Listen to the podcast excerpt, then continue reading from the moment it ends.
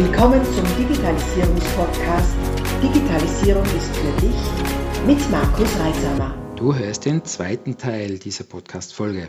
Solltest du Teil 1 noch nicht gehört haben, stoppe am besten jetzt und geh zurück, um auch keine Inhalte zu verpassen. Ansonsten viel Freude mit Teil 2. Aber was noch viel interessanter und viel spannender war, ist der Next Generation Day gewesen. Ähm, das haben, da ging es um, um, die, um die Nachwuchskräfte unsere zukünftigen Kunden und Partner anzusprechen. Wir haben nämlich äh, äh, Berufseinsteiger, Auszubildende, Trainees, duale Studenten unserer Kunden und Partner eingeladen zu einem Next Generation Day. Und das hatten wir in einem, in einem digitalen Format, in einem äh, Late-Night-Format umgesetzt, ja, wo unterschiedliche äh, ähm, Interviewpartner da waren, und ähm, ich weiß nicht in, in, in Österreich, ob, ob äh, der JP, Jean-Pierre Krämer, bekannt ist von JP Performance, von, von PS-Profis.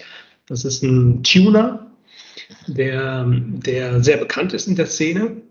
Und ähm, das ist ein alter Bekannter von mir. Und mit dem wir jetzt auch eine relativ große, interessante Videoreihe gemacht haben. Und den hatte ich eingeladen. Der Mann hat äh, über den sozialen Medien weit über eine Million Follower und hatte kurz vor dem Next Generation Day eine Insta-Story gepostet. Mhm. Und, und wir hatten dann an dem Tag äh, innerhalb dieser einen Stunde 17.000 Zuschauer vom Nein. Next Generation Day. Also 700 hatten sich vorher über die Fujitsu-Kanäle angemeldet.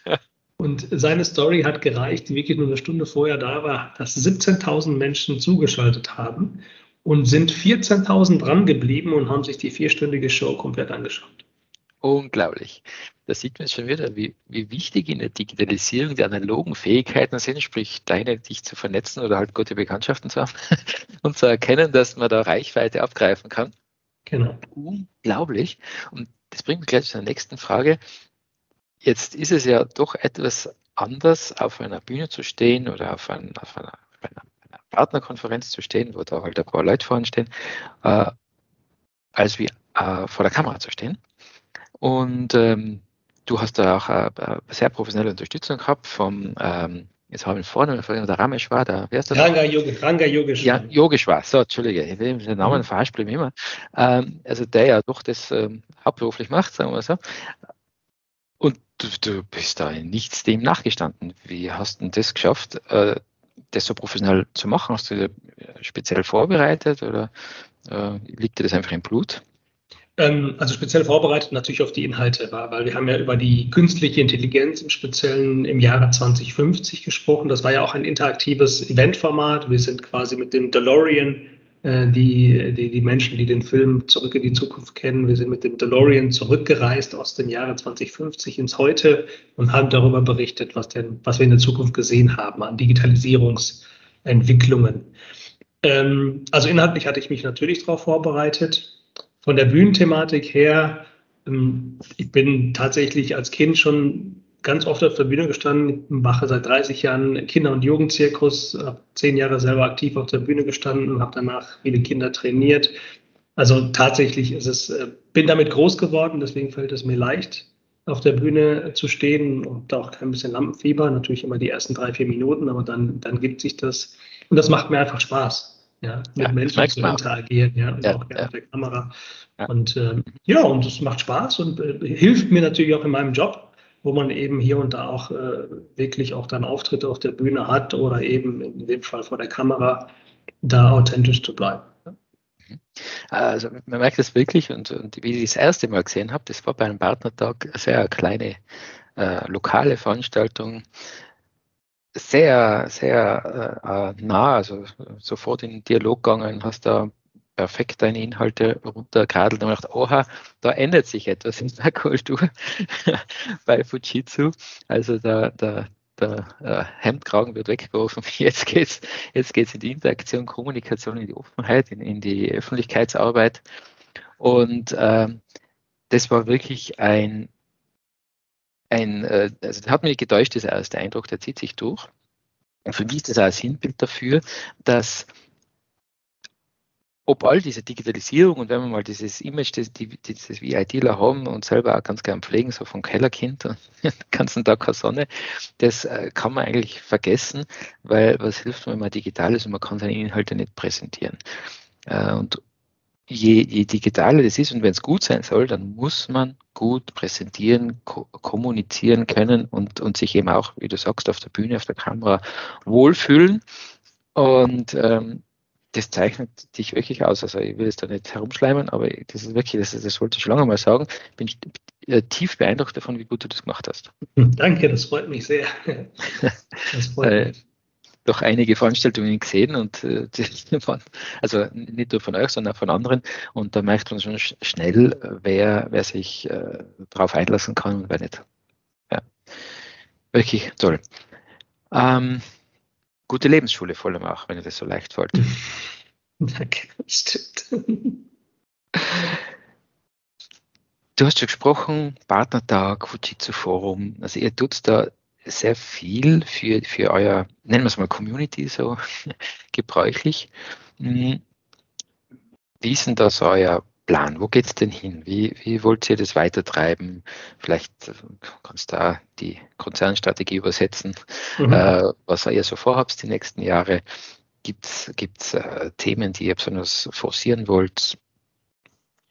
Also man, man, kann es tatsächlich ein bisschen global galaktisch runterbrechen äh, von, der, von der Konzernstrategie runter auf unsere, auf unsere Länderstrategie, wenn man so möchte. Ja. Unser CEO Tokita-san hat vor drei Jahren rausgegeben, dass wir eine DX-Company werden wollen, eine Digital Transformation Company. Ja, das heißt, wir müssen und wollen uns natürlich im Rahmen der Digitalisierung auch transformieren und unseren Kunden helfen, äh, auf ihrer Reise äh, in die Digitalisierung sie entsprechend zu begleiten. So. Dafür ist es notwendig, dass wir natürlich Produkte, Lösungen zur Verfügung stellen. Das ist das eine. Aber dafür ist es eben auch notwendig, den, den Kunden entsprechende Services zur Verfügung zu stellen. Wir reden davon Connect Services. Ja, das heißt, alle möglichen ähm, Medien, die wir heute haben, sind miteinander vernetzt. Zukünftig noch viel mehr mit der 5G-Technologie. Und für uns ist wichtig, dass wir ähm, die, die Kette von A nach von A bis Z komplett begleiten können. Daher das Thema Connected Services. Ähm, das ist so die globale äh, Fujitsu-Strategie, unsere Kunden in die Digitalisierungsreise zu begleiten. Wenn wir das runterbrechen auf den deutschsprachigen Raum, auf die auf Deutschland, Österreich, Schweiz, dann steht für uns hier nach wie vor unsere Partner im Vordergrund und Partner stehen im Fokus. Wir sehen uns als den Channel-Hersteller äh, im Markt. Wir machen heute unser äh, knapp 85 Prozent unseres Geschäftes über unsere, unsere Partner. Ja. Und ähm, wir legen da großen Wert drauf und da fokussieren wir uns eben nicht nur auf die großen Partner, sondern bei uns gibt es äh, knapp 10.800 Partner, die mit uns in der Region Dach mit uns zusammenarbeiten. Da ist natürlich auch der selbstständige ähm, Berater, der ein paar PCs verkauft, bis hin zu, zu großen äh, europäischen Systemhäusern, die eben gesamtheitliche Lösungen von, von, von uns entsprechend äh, die bei den Kunden platzieren. Und das ist auch der Fokus für die Zukunft. Ja, wir sehen, dass die Kraft in, in der Zusammenarbeit liegt. Also wir nennen das Co-Creation. Nur gemeinsam können wir Lösungen erarbeiten, neue Geschäftsmodelle erarbeiten, um dann in der Digitalisierungsreise auch erfolgreich zu sein für die, für die Kunden. Deswegen steht das Thema Partner für uns weiter sehr, sehr stark im Fokus, auch in Zukunft. Mhm. Das ist natürlich beruhigend für uns.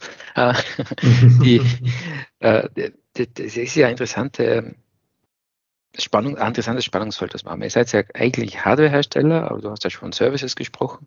Ähm, also Hardware, vor allem im kleinen Bereich, ist ja schon, was Gott wie oft tot gesagt worden und dann passiert wieder irgendwas und davon explodieren wieder die, die Client-Absätze und es gibt weltweiten Mangel an Komponenten.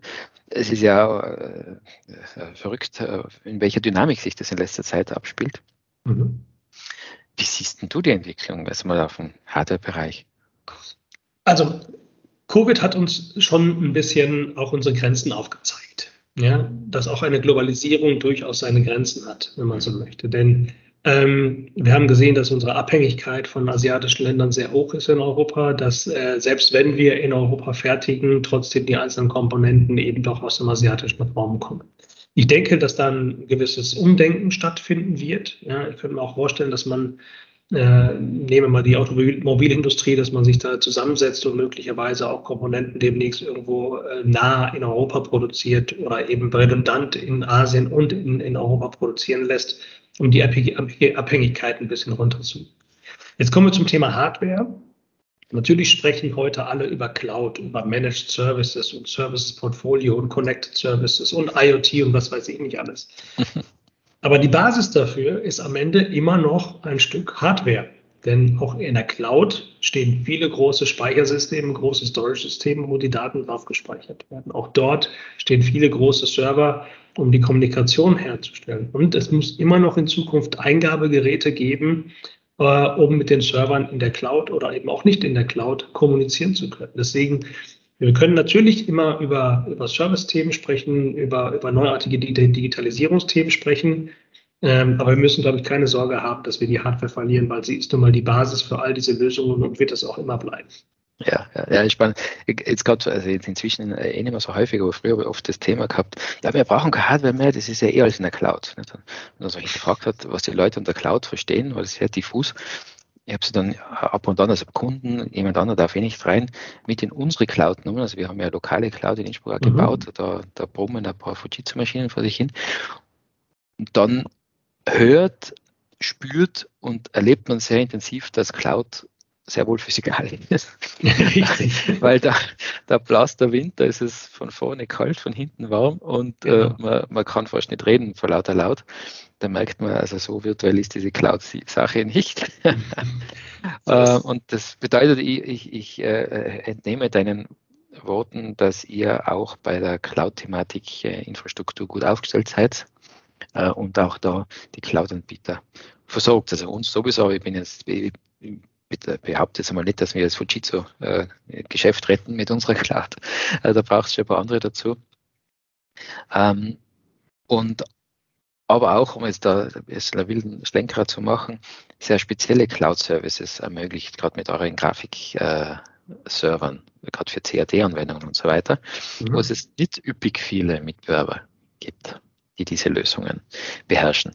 Ähm, ich weiß nicht, ob ich da jetzt aufs Glatteis führe, wir, wir machen immer spontane Gespräche, aber magst du kurz was dazu erzählen äh, oder, oder äh, zu dir kurz weiter? Ja, also na, natürlich sprechen wir mit den großen Hyperscalern. Ja? Wir sprechen mit den Googles, den Microsofts äh, dieser Welt und haben auch Lösungen. Und es ist heute schon absehbar, dass wir uns immer mehr in einer hybriden Welt begeben werden. Ja? Das heißt, wir sprechen eine Mischung von Off-Prem und On-Prem. Wir sprechen davon, dass äh, gerade im deutschsprachigen Raum, wo die Mentalität doch sehr stark ist, dass ich meine Hardware doch, meine wichtigen kritischen Daten doch in-house haben möchte und nicht einfach in die Cloud verschicken. Andererseits gibt es sehr viele standardisierte Applikationen, äh, wo ich durchaus bereit bin, eben gewisse Themen einfach aus der Cloud zu beziehen. Und diese hybride Welt, die Interaktion zwischen meinem eigenen Rechenzentrum und dem Cloud-Rechenzentrum, das ist, denke ich mal, die Zukunft der IT. So, das mhm. ist auch das, was wir sehen. Und äh, Dort sind wir auch gut unterwegs. Wir haben äh, im, im, Integrated Systems Bereich Lösungen ähm, im Bereich von Azure Stack, wo wir eben die Möglichkeit haben, in der Interaktion in der Cloud und, und off und off, off und on-prem äh, miteinander kommunizieren zu. Das ist das eine Thema.